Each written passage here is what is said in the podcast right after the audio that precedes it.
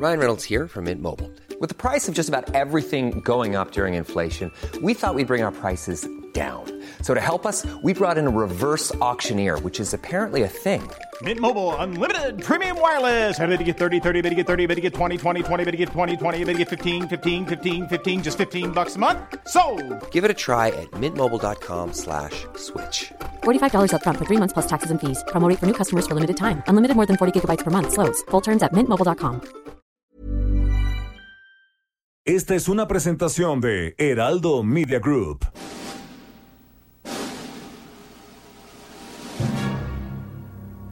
Bienvenidas y bienvenidos a un programa apocalíptico para sensibilidades más allá del rascahuele.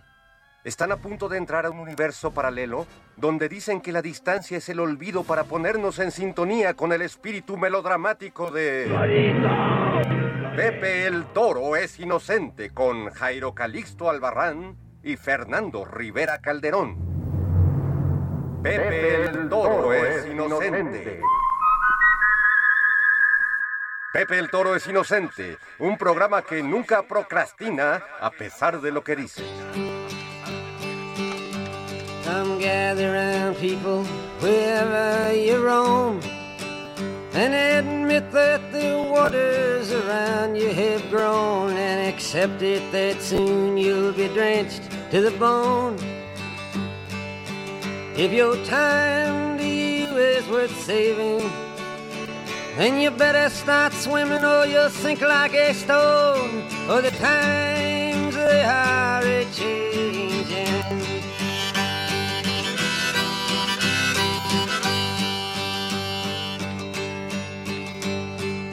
Writers and critics who prophesize with your pen. And keep your eyes wide, the chance won't come again. And don't speak too soon, for the wheel's still in spin. And there's no telling who that it's naming. Was the loser now will be later to win. For the times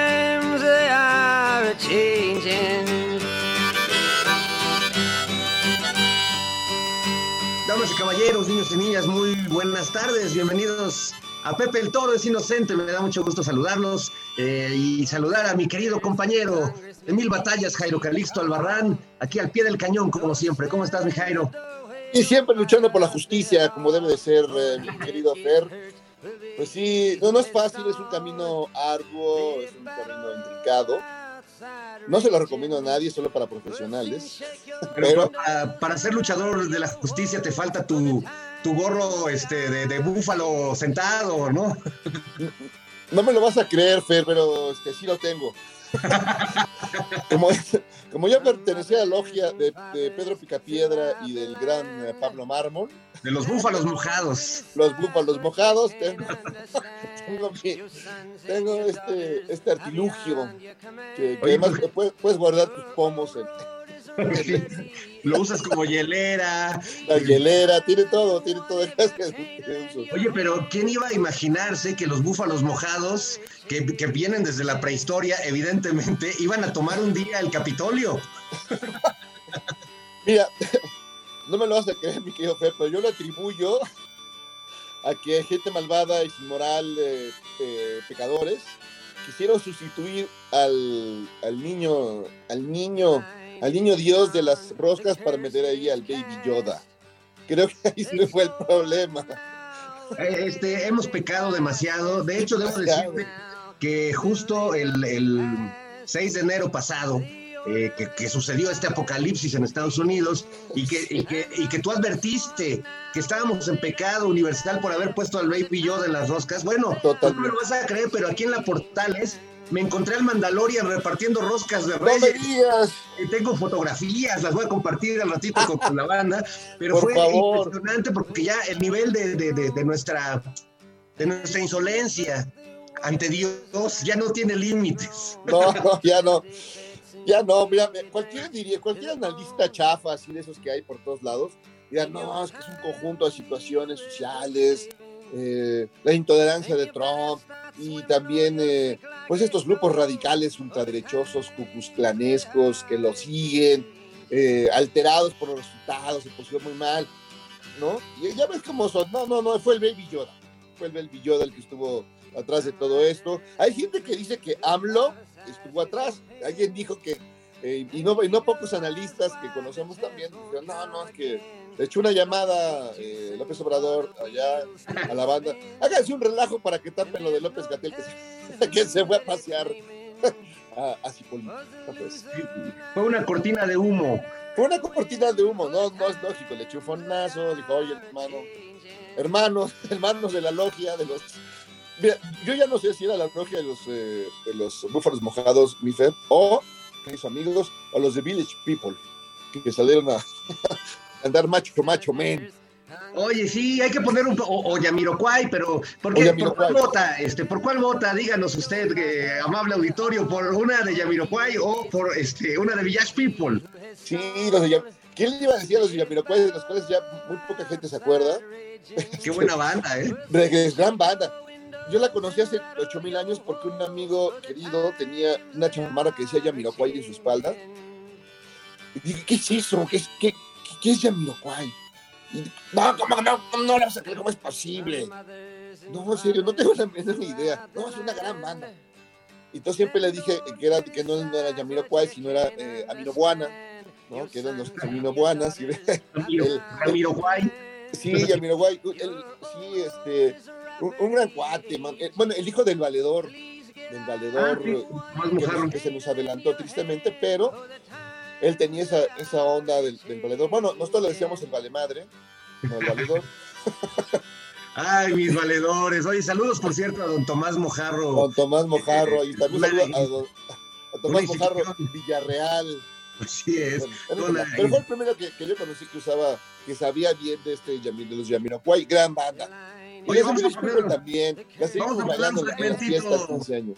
un fragmentito de Yamiroquai para ponerle ritmo a Sí, esta exacto. entrevista. y regresamos aquí a Pepe el Toro es inocente. Oh, what we're living in. Let me tell ya.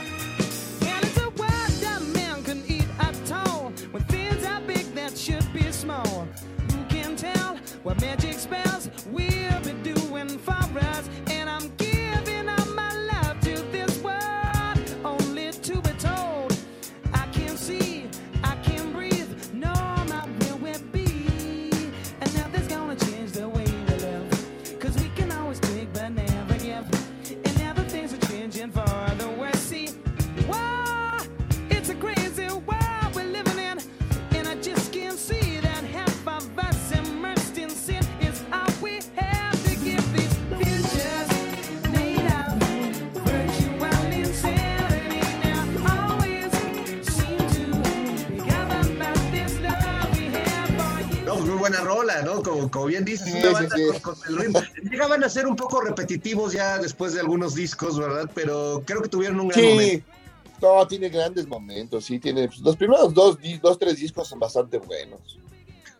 Y Village People, pues ni qué, ni qué decir, ¿no? No, sí. A mí me encantaba. Creo que además hubo una buena época en México donde como que nadie entendía que, que eran LGBT, ¿no? O sea, como no, LGBT, que te metas TT, no, nadie sabe. Creía que realmente eran macho men. sí, totalmente. A, a mí, Ferlon, este, también se soltó una polémica, ¿no? diciendo, no, en realidad, el juego, ¿no? Ya sabes, las redes, los, las batallas, en ese desierto de, de las redes. Se empezó a hacer eh, la discusión. Yo, la verdad, puse luego, luego, no, a mí se me hace que son los de Frena, los de Six por, Six por México, ¿no? Pues son la versión, la versión gringa de Frena, digamos. Exacto. Y luego hay gente que no, saben que no, no, no, no, son de Morena. Le contestaban, ¿no? Dije, no, perdón, eh, eh, esta gente es demasiado, este, los de Morena son muy étnicos para, para ser de la banda de, de, de Frena y los demás, no, no, no, perdón. Lo demás, lo de va por México, no, ellos sabes que solo sacan güeros como, mira, como, como Donald Trump, Así es. Güeros como Donald Trump, de, de- esa índole. Y los que se llegaron al Capitolio, pues eran güeros, güeros, bueno, de allá de, del cerdo de los Apalaches. Sí, me parecían más bien como, como- como zombies, ¿no? Pero como los de, no como los de The Walking Dead, que son como zombies huevones, sino como los de Guerra Mundial Z. No, ¿Te que- acuerdas cuando, cuando trepan los muros de, de Israel? Este, es igualito como cuando estaban trepando aquí todos este, las paredes del Capitolio. No, me, no es- esos zombies sí me. Porque decían, bueno, cor- cor- corren, saltan, brincan. O sea, no, no se van arrastrando penosamente como los zombies con los que nosotros crecimos. Que van. No, no, Esos zombies sí pero- se ven, esos zombies sí se ven. Y, se ven- es- y además estos eran zo- zombies güeros, zombies güeros de, este, eh, pues sí, parecía como de los eh, Beverly Hills, ¿te acuerdas de los, de los Beverly ricos? Yo nomás me acuerdo de los Beverly de Peralvillo, Jairo. Eh, que- eh, haz de cuenta, los de Peralvillo de la imitación de los Beverly ricos, era como, como lo- lo- y bueno, entraron con los del general Lee, ¿no? Su, sus, eh, pues la, la bandera confederada, dices, bueno, ¿qué es esto? ¿Es que en 1800 qué? ¿A qué hora llega mi general Coster a acabar con ellos? Fíjate, otra cosa que ahora que hablas de la bandera confederada, cuando ah, de adolescentes veíamos inocentes los Lucas de Hazard, celebrábamos los shortcitos de, de Daisy, no pensábamos que estábamos idolatrando a una familia de rednecks este, ultras. No, pues estos, luego de bajarse de- de- del famoso auto, ¿no? Y de decirle, hola prima, ¿cómo estás? ¿Qué pasó, prima? Lo que hacían era poner unos capuchones blancos y lo- iban a quemar este eh, afroamericanos allá al cerro, allá al, Y- allá el, barrio. el- el pobre Rosco los perseguía en su patrulla. Inos, Inos, era, Era el que... Inos, amigos este, milenios que no saben de estas cosas, Inos era, era el policía bueno, digamos, el policía blanco, claro, pero bueno, Sí, del pueblo, eh, un poco, un poco atolondrado, ¿no? como, como medio Forrest, a Forrest compado. Por escopado. No, pero, pero fíjate que, es- que es, que es muy loco este, que, que, que el buen eh, Donald Trump, digo, es un hombre experimentado en la maldad, ¿no? En la canalla, desde niño. Mira, su única buena acción fue cuando eh, ayudó a, a Macaulay Culkin a encontrar la salida de- del hotel donde le habían dejado sus papás. Es el único momento, mi, mi- mi pobre Angelito 2 le da una, le, le enseña el camino bueno. Es la única buena, buen, buen acto que ha hecho este muchacho. Pero el, el hombre ya era para que supiera cómo hacer un, un golpe de Estado, ¿no? Pues no es tan difícil, yo digo. O sea, juntas unos soldados, ¿no? Eh, algunos, algunos, este, pues inversionistas, ¿no? Algunos eh, de la Coparmex o algo. De allá, de allá, ¿no? Los de aquí nunca van a hacer nada. Pero haces muy, es muy sencillo. O sea, no vas y agarras al circo, al circo, este, ¿no? Del, de los apalaches y los bajas a tamborazos. que Es más, y ya viste que y acabó como una pelea de la WWF, mi friend, acabó como, nada más faltó Hulk Hogan. Yo, yo lo que, bueno, este, faltó Hulk Hogan sin duda, pero yo lo que creo ahí es que eh, Donald Trump es un villano más del tipo el, el guasón de Heath Ledger, o sea, el güey no le interesa el dinero, no le interesa ya la fama, o sea, quiere crear un poco de caos, porque si hubiera querido, como bien dices, hacer un golpe de estado, pues contrataba este, alguna guerrilla, este, se venía aquí a cierta televisora a buscar un comando de esos que, que toman el chiquihuite y esas cosas, este, no sé, o sea, hay tanta gente con experiencia en esos temas. Sí, de- claro. Que, que hubiera dado un chiquihuitazo en, en el Capitolio. No, pues lo intentó, pero te digo que, que, pues, es que es medio inútil, la verdad, también, don, don Donald. O sea, ni, ni, ni, su, vice- ni su vicepresidente le, le, le siguió la onda. Mike Pence, no, espérame, espérame, yo no me voy a unir a esa bola de cuscla- cusclanes locos, maniáticos, este, y demás, ¿no? Fíjate, este se echó para atrás. Se echó Creo para atrás, dijo, no, Solo este, el, el santo mexicano eh, Eduardo Verástegui sigue, no manches. sigue fiel a la, a la causa. Parece que de hecho estaba trepando ahí. este, Se le. Se- él ya era trepador antes de antes, pero tenía experiencia. Sí, bueno, ahora qué oso todos estos, eh, pues sí, también me- mexicanos y latinos que, que se pusieron de apechito a, apoyar a este tipo, ¿no? Que sin duda ya hasta sus propios correligionarios pues se deslindaron, bueno, los más sensatos, ¿no? Lo, lo de Pence fue, fue este realmente notable y, y- y salvó al otro de la ignominia eterna. No, era una cosa tremenda. Fíjate que mencionas a, Verástegui. Eh, digo, lo- eh, un actor del que ya nada- casi nadie se acuerda, pero este cuate, su pensamiento era muy curioso. Haz de cuenta que, pues, no sé, lo ha de haber ase- asesorado Jorge Berry, porque dice, no, es- ¿no será que los demócratas se disfrazaron de gilbilis, ¿no? Para, para poner, avergonzar a los republicanos y armar este relajo. ¿No Ese- será, ese- que, ¿No será que John, Biden es reptiliano? Y además decía, no, no, no faltaba que sacara la onda, no, como dice, como dice la gran filósofa Patti Navidad, abusado con el, abusadas con el 5G. Esa Pero, parte con- pero, sí, bien, pero con el 5G, dice, el 5G. Pero ese sí tengan mucho cuidado, amigos. ese, es- ese es más dañino, ese es más dañino. No, y no, y luego salió el, el chiquilicuadri Híjole. con ese mismo tipo de ideas, pero, pero ya traídas a México. Y dices, bueno, ¿quién, quién diantres, este, cómo encontrar las cinco diferencias? ¿Cómo se encontrar las cinco diferencias entre ambos personajes? Está difícil, está complicado. Es, es difícil. Fíjate No, que manera, no sabes cuál es, salvo por el, el bigote y la belleza física. No, no. Qué horror, que saca eso de mi mente. Recordé mucho ahora que algunos este, white mexicans, como se les llama, estos Ah, sí. mexicanos que se sienten este, gringos o que muchos viven allá o trabajan allá, que, que salieron muy desilusionados de este no es el sueño americano por el que yo me vine acá. Y la verdad recordaba mucho la escena de, de la película de Watchmen, basada en, en este En el cómic, sí. novela gráfica maravillosa de Alan Moore, cuando el comediante se baja a sofocar una manifestación, a flamazos y a matar gente, y le, le dice su compañero, oye, pero ¿qué estás haciendo?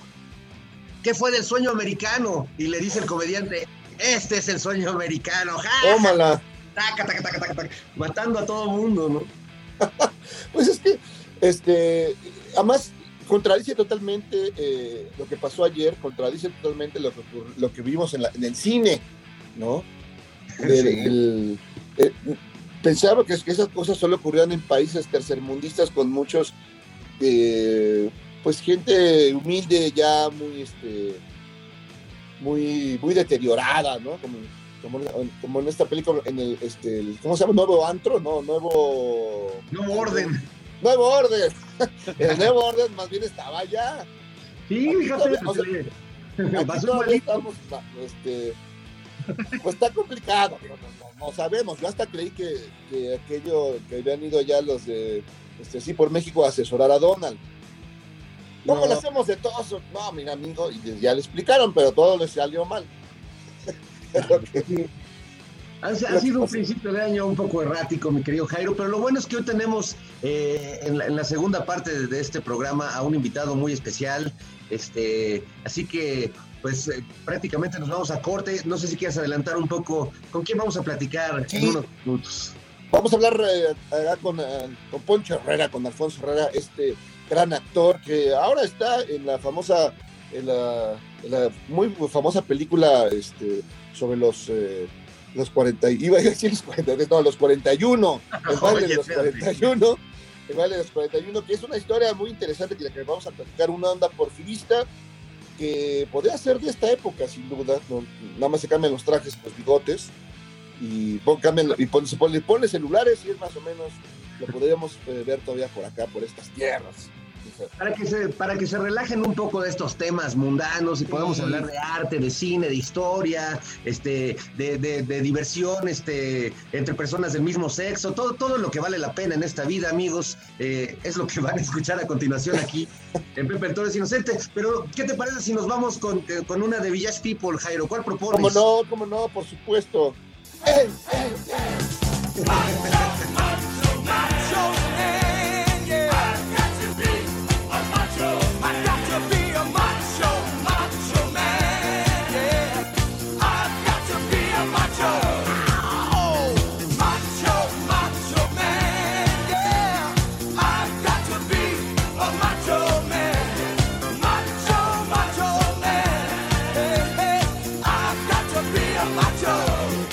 amigos de Pepe el Toro es Inocente, sean ustedes bienvenidos aquí a, una, a un momento de, de- de conversación, de, de plática, de, de cotorreo, como se decía en los viejos tiempos. Ya me dicen que los millennials no usan ese término, pero pues, a, mí me, a mí me sigue conmoviendo. El cotorreo tiene, tiene su encanto.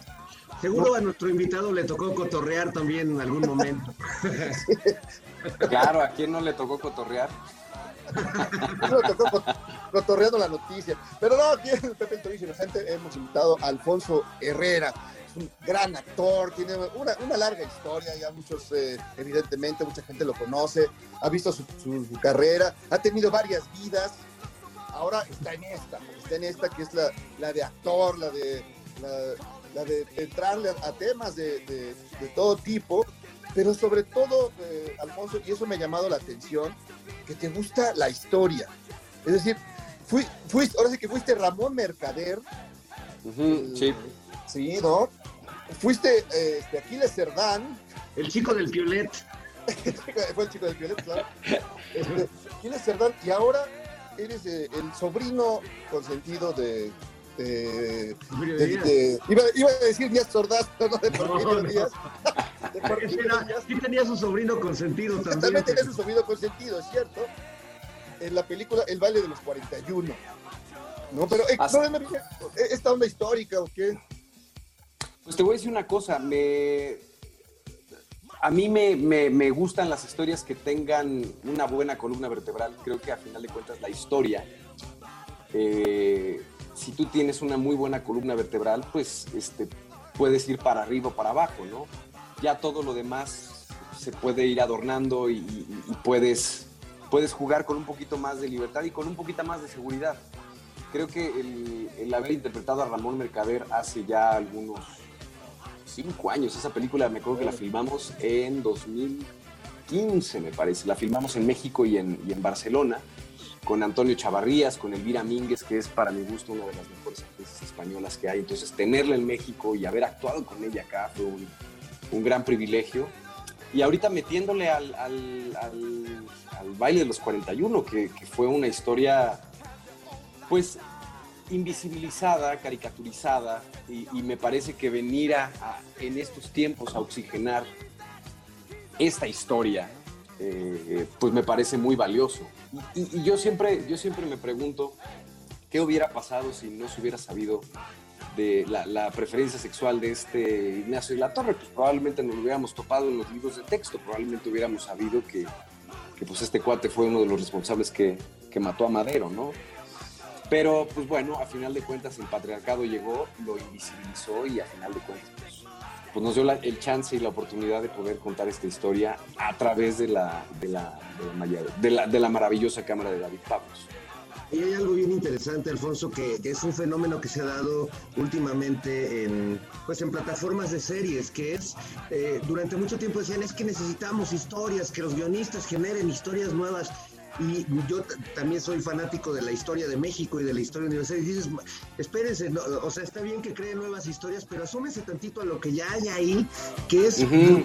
no hay una, bueno, simplemente la historia de, de, Mercader y Trotsky, o la historia de este momento del porfiriato, aparentemente mucho orden y progreso, pero por debajo había un desmadre en el país eh, y una situación insostenible para los que menos tenían, ¿no? Entonces, me parece muy bueno porque aunque la serie se ciertas libertades históricas y evidentemente no consultas una serie como un libro de historia, sí creo que eh, generan eh, un, una pues un ímpetu por saber más, por, por, querer conocer más, por leer más, por buscar más. Yo creo que a ti te ha pasado, que te tienes que documentar tanto que terminas dominando el tema, ¿no? Y, y además este fue un gran reto porque hay, hay, poca información, realmente hay poca información para poder saber. Hay, hay un libro que para mí fue muy valioso, que es eh, de Carlos Tello Díaz, que se llama El Exilio, que habla del gabinete de Porfirio Díaz, habla particularmente de cuál fue la vida de Porfirio Díaz una vez que se fue de México, que bueno, se la pasó cachetón el cuate, o sea, se fue a Europa, pero se la pasó sabroso.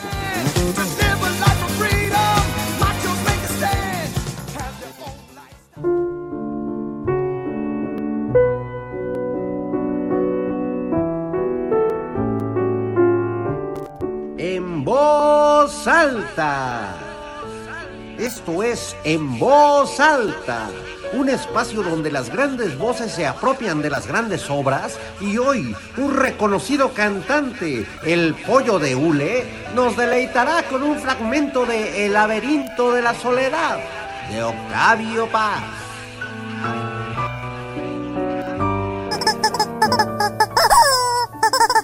Para nosotros el cuerpo existe, da gravedad y límites a nuestro ser. Lo sufrimos y posamos. No es un traje que estamos acostumbrados a habitar, ni algo ajeno a nosotros. Somos nuestro cuerpo. Esto fue En Voz Alta, un espacio donde las grandes voces se apropian de las grandes obras.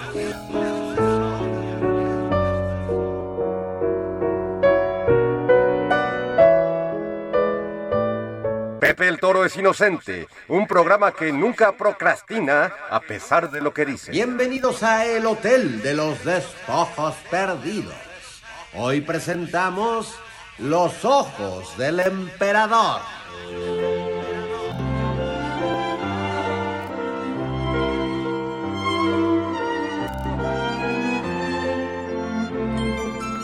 Después de que fusilaron a Maximiliano en el Cerro de las Campanas, sus restos fueron embalsamados por el ginecólogo Vicente Licea y durante los días que duró el trabajo, el doctor exhibió el cadáver y hasta vendió mechones de barba y cabello para el recuerdo. Sin embargo, los ojos desaparecieron misteriosamente y fueron sustituidos por un par de canicas. Se dice que una mujer locamente enamorada del emperador pagó mucho dinero para obtener los luceros. Lo cierto es que los ojos de Maximiliano no terminaron en posesión de esta mujer, sino en unos tacos de ojo que se comió Benito Juárez. tus ojos lindos son tus ojos la primera vez que los vi supe por fin que era el amor Dime cómo fue trabajar con, no sé si, no, con las Wachowski. Eso fue en el cine, sí, sí, sí. No, fue en el eh, Sense8, ¿no? Sense8, sí, ¿Cómo fue eso? Nada más un pequeño, una pequeña digresión. son, son, son unas genias, son unas genias, saben perfectamente lo que quieren, tienen ya toda la serie, o por lo menos eso fue lo que yo pude percibir, que ya tienen toda la serie armada en la cabeza y lo único que tienen que hacer es llegar y materializarlo. Eh, yo recuerdo un momento muy específico cuando estábamos filmando en Constituyentes y les acondicionaron como una parada de microbús con banderas para que ellas se pudieran sentar ahí y estuvieran planeando la escena. Y, y fue como surreal ver a las Wachowski ahí sentadas en una parada de microbús, planeando la escena, diciendo, bueno, yo, y de aquí nos vamos a Finlandia, perdón, a Islandia, y después de aquí cortamos a Kenia.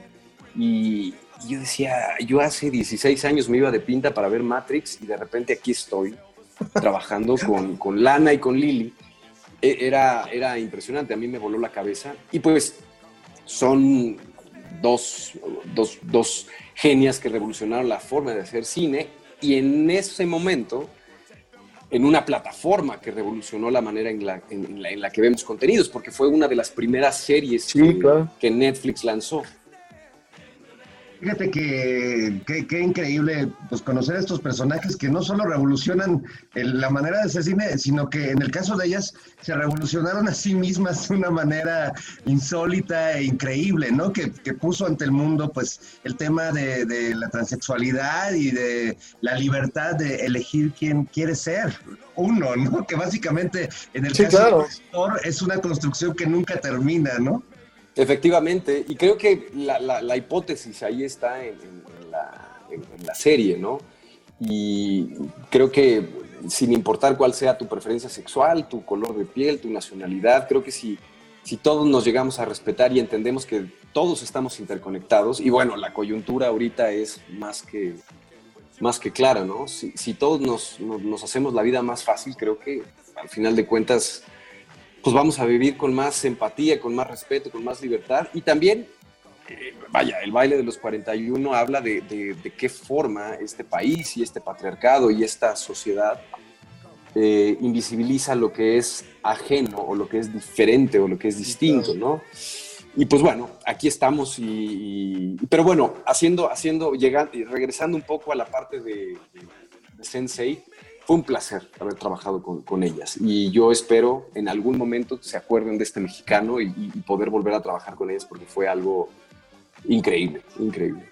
No, qué, mar qué, qué maravilla. Y regresando entonces al, al, al baile, este, todos tenemos esa referencia como una broma, este... Pues, sí, la caricatura de Posadas. Una, sí, no, el 41, el número mágico, el no sé qué. Ya cumples 41, abusado, carnal. Y así, ¿no? Y, así, así crecimos. Así crecimos con esa, con esa referencia. Y creo que es, muy, es muy útil y no, útil y también muy conmovedor entrar a esta historia, ¿no? Desde una de otra perspectiva, liberar ese, ese tabú, ¿no? Esa, esa, esa cosa que estaba, era, era como un chiste, ¿no? Pues, pare, parece que un pariente de Porfirio Díaz estuvo en una fiesta y, y eran 42 y en realidad y dijeron que eran 41. Entonces, es, es, es este, muy interesante que, que les haya, que, que, que hayan generado otra mirada a esa historia. Y, y, y, y, no solamente habla de la homofobia que existe en este país, sino también habla de la, de la misoginia, del de, racismo tan, tan brutal que existe en este país. Yo recuerdo cuando estábamos filmando en, en, en el MUAC, hicimos algunas escenas tratando de recrear el castillo de Chapultepec. Y yo estábamos David Pablos eh, y yo filmando y de repente nos volteamos a ver y vimos a las 3 de la mañana ya así como que medio dormidos porque para mí los llamados nocturnos no son mi fuerte. Y me acuerdo que comentamos y dijimos, es que las cosas no han cambiado. O sea, tú ves, tú ves, era, era como una pintura y tú nada más cambias los vestidos, cambias el decorado y prácticamente la cosa sigue siendo exactamente la misma. Los privilegios que tienen las personas de acuerdo al, al, al, color de su piel es muy clara. La historia que tuvo Amada fue una historia bastante dura, eh, por, por, primero que nada por ser mujer, por vivir en una claro. sociedad tan encorsetada. Y el trabajo de Mabel Cadena en, en, en esa película fue extraordinario. Y, y, creo que también ese punto es muy importante y ese punto se explora de una manera muy, muy interesante. Eh, y bueno, todo lo que se habla y todo lo que tiene que ver con... Y, y además creo que también Mónica Revilla pone unos... unos la guionista. Eh, una, una, ajá, unos, unas licencias poéticas bastante interesantes, haciendo referencia a Maximiliano, haciendo referencia a la posible relación que pudo haber tenido Porfirio Díaz y la posible presión que pudo haber generado Porfirio Díaz para con Amada o para con Ignacio. Este, me, me pareció algo, algo muy valioso, ¿no? Es que ahí hay otro tema, otro factor eh, importante, eh, Poncho, que es la doble moral que siempre ha acompañado a la sociedad mexicana, ¿no? Y, sí. y pensar en, en, el, en el porfirismo y en esa época, como tú dices, acorsetada, ¿no? Como de muchas formas, de muchos protocolos, pero a la vez eh, este, eh, esta doble moral que permitía que pues, se dieran esta clase de, de, celebraciones clandestinas, o por ejemplo, que lo que me enteré la otra vez, eh, que ya había cine porno en México, cine porno hecho en México, además que se transmitía en salas también, donde iba gente de todas las clases sociales, eh, pasaron en, el, en TV UNAM, por cierto, una recopilación de cortos pornográficos mexicanos muy simpáticos y, y, y radicalmente porno, pero bueno, pensando en, en esa doble moral, que, como bien dices, también prevalece hasta estos días. Pues sí, exactamente. Y creo que esta es una gran posibilidad de ir al pasado y de darnos cuenta dónde estamos como sociedad, este, cuáles han sido, así que como, como ya lo habían dicho hace poco, de dónde, se, dónde nos torcimos o dónde se torció la pata, ¿no? Y, y, y creo que entre, entre más nos demos cuenta que apoyar y de alguna forma generar empatía y respeto hacia las minorías, creo que podemos dar pasos agigantados como sociedad. Es la única forma, desde mi punto de vista. A mí me encantaría que mi hijo creciera en una sociedad en la cual prevaleciera el respeto y la empatía. Eh, y bueno, crear este tipo de proyectos es difícil en México. Es difícil por, como ya lo dijeron, por la doble moral, por el machismo, sí, claro. por el qué dirán. Este, y mira, hablando un poco de, de, de mi relación con, con, este proyecto. Yo estoy profundamente agradecido y profundamente emocionado de haber sido parte de este proyecto. Mire, y me han encasillado de tantas formas y me han encasillado de tantas maneras que yo creo que ya no hay casillas para mí. Entonces, ya da igual. Y, creo que es importante señalar y, y mostrar este tipo de historias y enseñar las historias que, que nos cuesta trabajo y que de repente nos cuesta trabajo y nos cuesta lidiar y nos cuesta conversar. Es, es valioso poder hacer este tipo de cine y obviamente este, también el, poder hacerlo de la mano de David Pablos, que desde mi punto de vista es uno de los cineastas más importantes que tiene este país, desde la canción de los niños muertos, las elegidas, tú ya más o menos podías ver el, eh, cuál podía ser el lenguaje y cuál iba a ser el acercamiento de, de esta historia y me, parecería, me parecía muy valioso. También la, la gran fotografía de Carolina Costa, el, el decorado de Daniel Schmidt, creo que se juntaron elementos muy valiosos para poder hacer una película de calidad. Fíjate que en, ese sentido, Poncho, yo estaba, estaba viendo este lo- lo- Los Imperdonables, aquella película de, de Clint Eastwood, ¿no? ubicada en el oeste y Mm. todo esto. ¿Cómo la fotografía era tan cuidadosa? Eran, eran velas, eran lámparas de, de- gas, eran así. No, no, no era luz de ninguna no había ninguna luz de, este, artificial.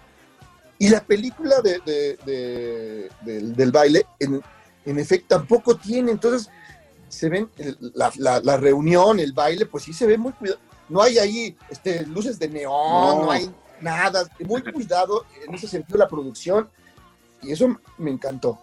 Te voy a contar, te voy a contar una historia acerca de las velas, porque fue un, fue, fue un dilema y fue una aventura.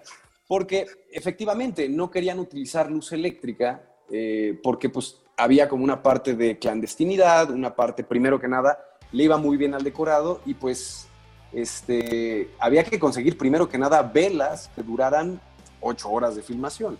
Entonces, primero que nada, primero que nada hu- hubo que haber, es- esto yo no lo viví, esto me lo contaron, pero tuvieron que hacer pruebas de velas, tuvieron que mandar a hacer un candil de alguna forma gigante que pudiera generar la luz, La luz, bueno, que pudiera, que pudiera generar y que pudiera sostener, no sé si eran como 350 velas o este, que cada vela durara ocho horas y que esa luz pudiera iluminar un espacio bastante amplio en la noche. Entonces fue, fue, hubo muchas, este, hubo, hubo muchas eh, limitantes, pero al, al final de cuentas se, se pudieron realizar. Y ojo, esta es una película que se realizó en siete semanas. Esta película era para filmarse en 10. Cuando Claro. Soledad, la, la- la editora en Chile, le contó a David Pablos cuán- en cuánto tiempo lo habíamos hecho, no lo podía creer. Decía, es que esta película es de 10 semanas, no hay forma de que lo hayan podido realizar. Y pues lo, lo- lo hicimos. Hicimos, bueno, David Pablos hizo casi, casi magia, ¿no? Con, con- con los planes de trabajo. Oye, y está increíble lo que cuentas de las velas porque pues me imagino así de, oigan, necesitamos ver qué velas duran más, vayas a hacer un scouting al altar de la Catedral Metropolitana a ver cuál. Pero al final, y, y te voy a decir una cosa, al final no las encontraron y las tuvieron que mandar a hacer. Tuvieron que mandar a hacer esas velas. Eh, entonces, este, fue, no, fue, fue realmente una producción muy compleja en términos de realización, porque hacer una película de época en este país con los recursos que a veces son un poco más limitados, eh, pues el tiempo es dinero, entonces a veces tienes muy poco tiempo para claro. poder hacer un plan de trabajo y darle el cuidado suficiente a cada uno de los emplazamientos. Algo que tiene David Pablos que yo lo agradezco es que es un director que no está obsesionado con los close-ups, es un director que cuida cada emplazamiento y sabe que cada emplazamiento dice algo. No, no es solamente Chris Cross, el máster y vámonos, lo que sigue, lo que sigue, lo que sigue. Entonces, este, pues sí, fueron, fueron muchas horas. Y, y además los ensayos, los ensayos fue una cosa espectacular porque se tomaba el tiempo y, y era también llegar al set y descubrir la, la escena y descubrir el espacio y entender que el espacio, una cosa es lo que te imaginas cuando estás leyendo y otra cosa es llegar al espacio Sí, claro. y materializar lo que tú te imaginaste en ese lugar. Entonces, pues hay un descubrimiento también al momento de llegar a, esos, a, a ese espacio, ¿no? Y, y- y se tomaba el tiempo, David, y es algo que, que difícilmente puedes encontrar en, en- en directores hoy en día. No, da, da gusto, da gusto, porque tam- no- tampoco es fácil encontrar buenas historias, pero además que una buena historia se materialice de una buena forma, eh, híjole, es casi un milagro, ¿no? En el cine. Es- Estamos ac- acá en Pepe el Torres Inocente con, con con Alfonso Herrera. Una, un asunto, es decir, el personaje Ignacio La Torre que encarnas en, en el Vale de los 41 eh, es muy complejo, no solamente reducirlo a, ah, pues era, era un gay, ¿no? Y estaba oculto y estaba en un closet, no. Era un Exactamente. tipo muy complicado, muy complejo, era absolutamente conservador, pues era, tenía toda la formación de su padre, había sido también, este, bueno, su, su compañía fue la que emitió los bonos con los que se llevó a- al final a la, al- a la intervención francesa. Sí, decir, pues, gracias al padre llegaron los franceses. los peces para llegar a los fa- Es decir, es un tipo muy complejo. Este, bueno, él generó también que Zapata este, genera su, su rencor, su rencor social, su resentimiento. Es decir, un tipo muy complejo que además tenía esta, eh, eh, esta circunstancia, ¿no? ¿Cómo fue armar ese personaje? Pues que, que el- estaba, estaba bravo. Pues p- sí, efectivamente, es, eh, fue un gran reto y creo que el, el- vaya, en, en este país y de repente en muchas historias, de repente irte por lo obvio, que es decir, es homosexual. Entonces, irte por la caricatura, Sí, claro. pues obviamente es, es un grave error. Creo que había que explorar quién era este hombre. A mí, a mí siempre me llamó mucho la atención, bueno, si tenía tanto dinero, si tenía tantos recursos, ¿por qué él no se fue? ¿Por qué él no se fue a vivir a Inglaterra? ¿Por qué él no se fue a vivir a Francia? Y eso te deja ver una clave muy interesante de la personalidad de él. Ah, Era una persona que le gustaba el poder, era una persona que le gustaba ser la cabeza y le gustaba tener el mando. Y, y a mí, desde mi, mi interpretación, es, yo creo y yo considero que él quería ser cabeza o prefería ser cabeza de ratón que cola de león allá en Inglaterra o en Francia. Entonces, por un lado, es mostrar este ser humano que era un político, que estaba, que quería escalar en, en- en las esferas políticas de este país, que al mismo tiempo era empresario muy exitoso, tuvo uno de los ingenios azucareros más importantes Sí. del mundo.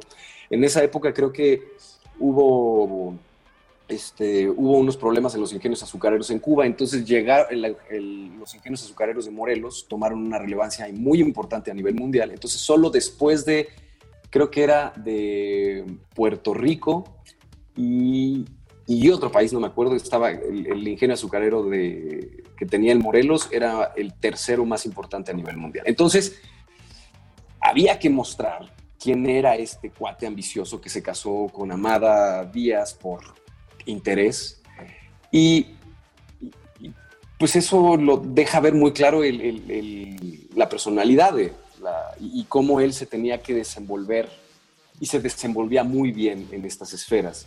Y por otro lado, entender cuáles eran, o, por lo menos suponer o explorar o, soñar quién era él, qué era lo que él anhelaba, cuál era es- esta libertad que él quería, o que todo este grupo, o que todo este, este clan o este club de los 41, 42 deseaba. ¿no? Eh, eso. Hay, algo este, interesante de, de lo que estás diciendo, Alfonso, que donde se proyecta un poco tu, tu- tu historia personal con los personajes que desarrollas, porque hablabas de que pues luchas un poco contra el encasillamiento desde hace muchos años, porque también te ha tocado vivir en, en muchos escenarios que por un lado es un privilegio como actor en términos de experiencias, te has nutrido de experiencias muy diversas y muy locas, ¿no? Para, eh, tampoco tienes tantos años de vida y has acumulado experiencias que tienen que ver con escenarios diferentes y eso te ha costado que te encasillen y eso te ha obligado a ti a volverte esto que eres ahora, un actor que, que, se ha desprendido de esas categorías y que renuncia a lo que a veces la gente le endilga y, que- muchos actores se quedan con eso porque para muchos eso es el ideal. En, el caso de tu personaje, y no solo de este, sino creo que de varios que ha- has hecho ya en los últimos años, también tratas de no entrarle al personaje por el, por el lugar común, lo que acabas de decir.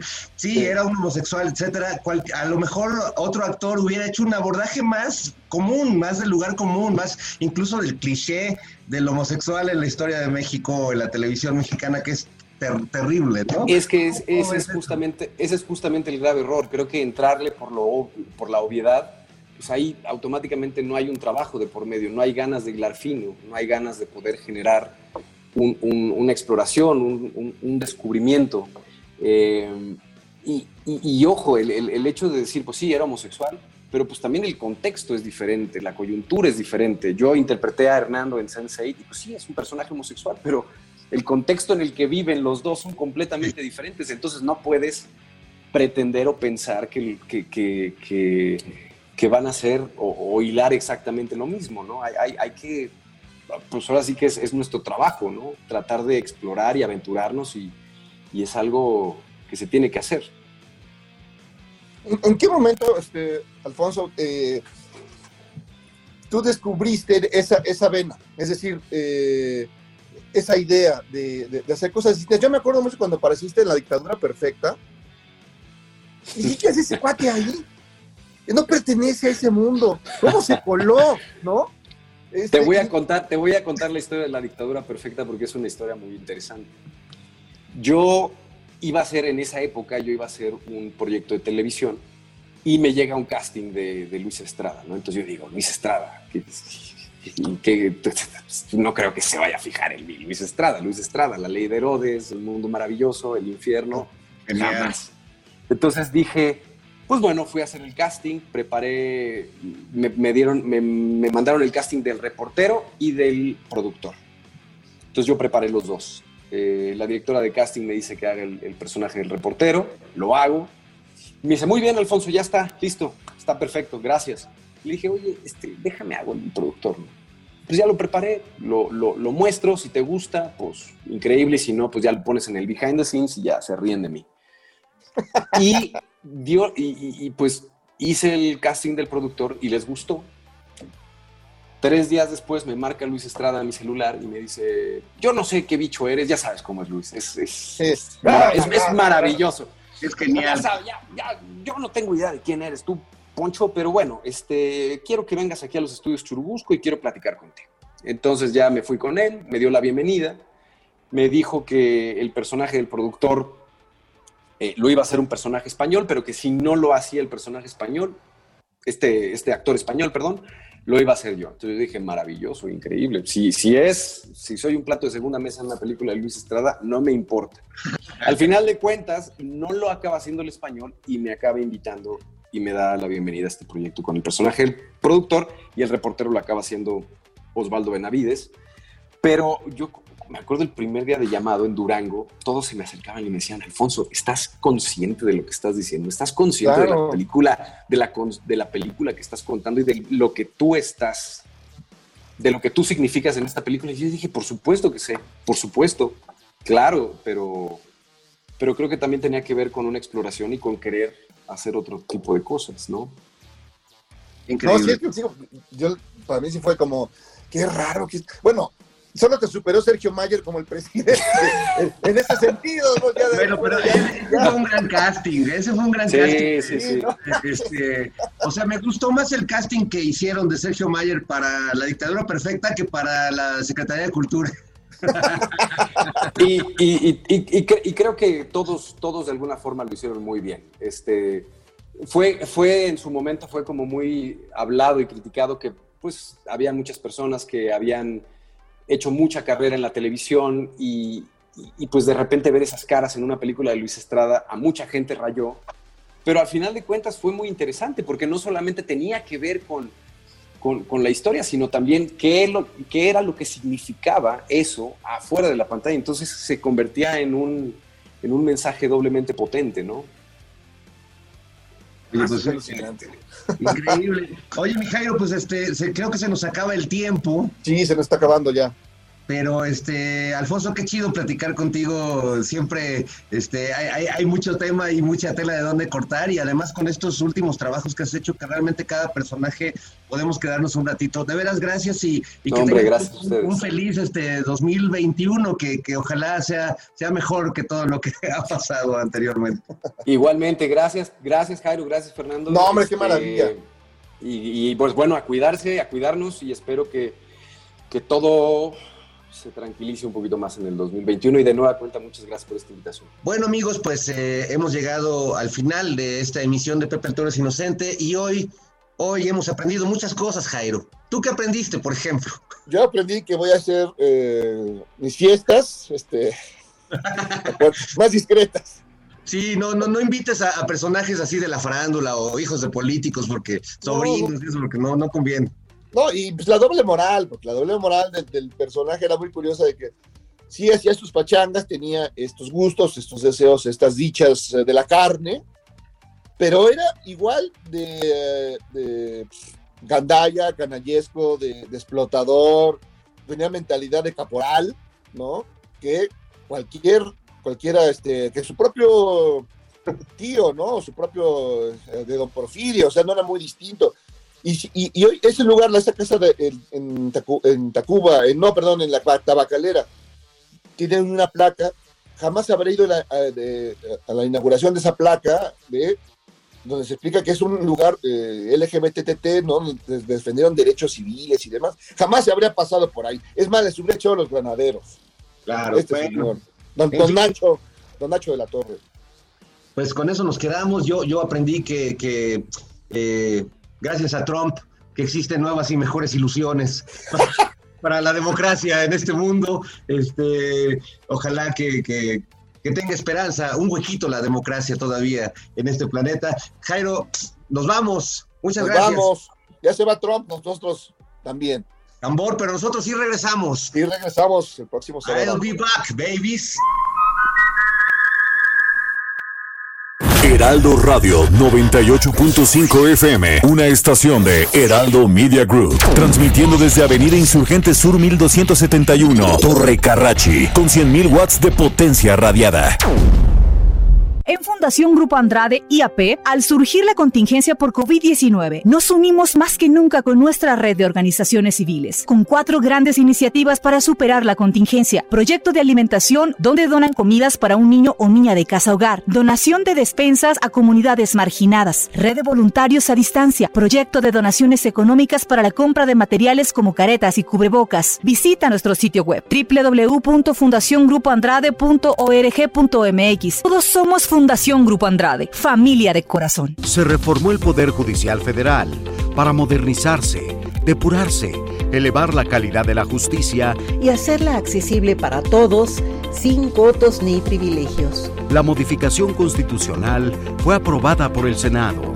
Así, se construye una sociedad más justa, se combate la corrupción y se avanza en la transparencia.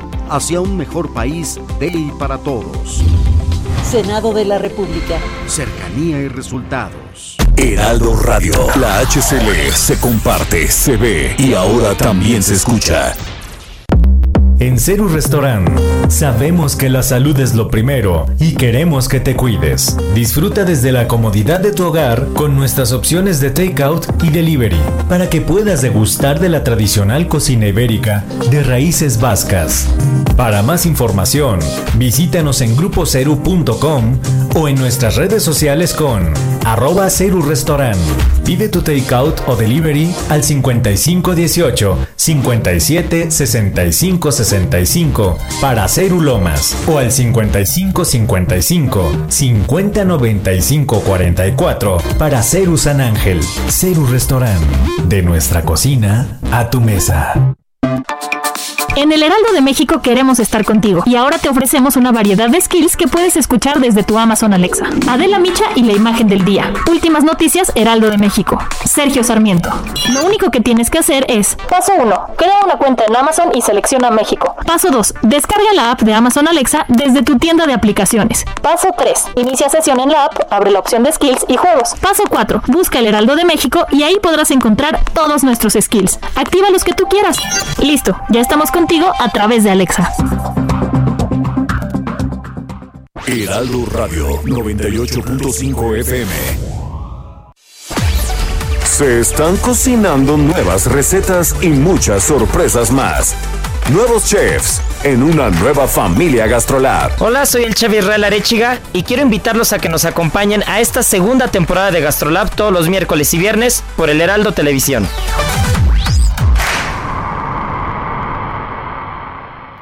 Amigos, yo soy Alejandro Cacho y los invito a escuchar Ruta 2021, el camino a las elecciones intermedias más importantes de nuestra historia. ¿Quiénes son los candidatos? Las alianzas de los partidos políticos y todo en torno a las 15 gubernaturas y la renovación de la Cámara de Diputados.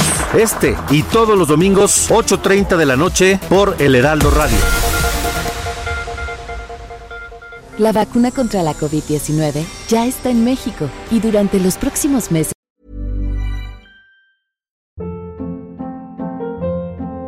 Hold up. What was that? Boring. No flavor. That was as bad as those leftovers you ate all week. Kiki Palmer here, and it's time to say hello to something fresh and guilt-free. Hello Fresh. Jazz up dinner with pecan-crusted chicken or garlic butter shrimp scampi. Now that's music to my mouth. Hello Fresh. Let's get this dinner party started. Discover all the delicious possibilities at hellofresh.com.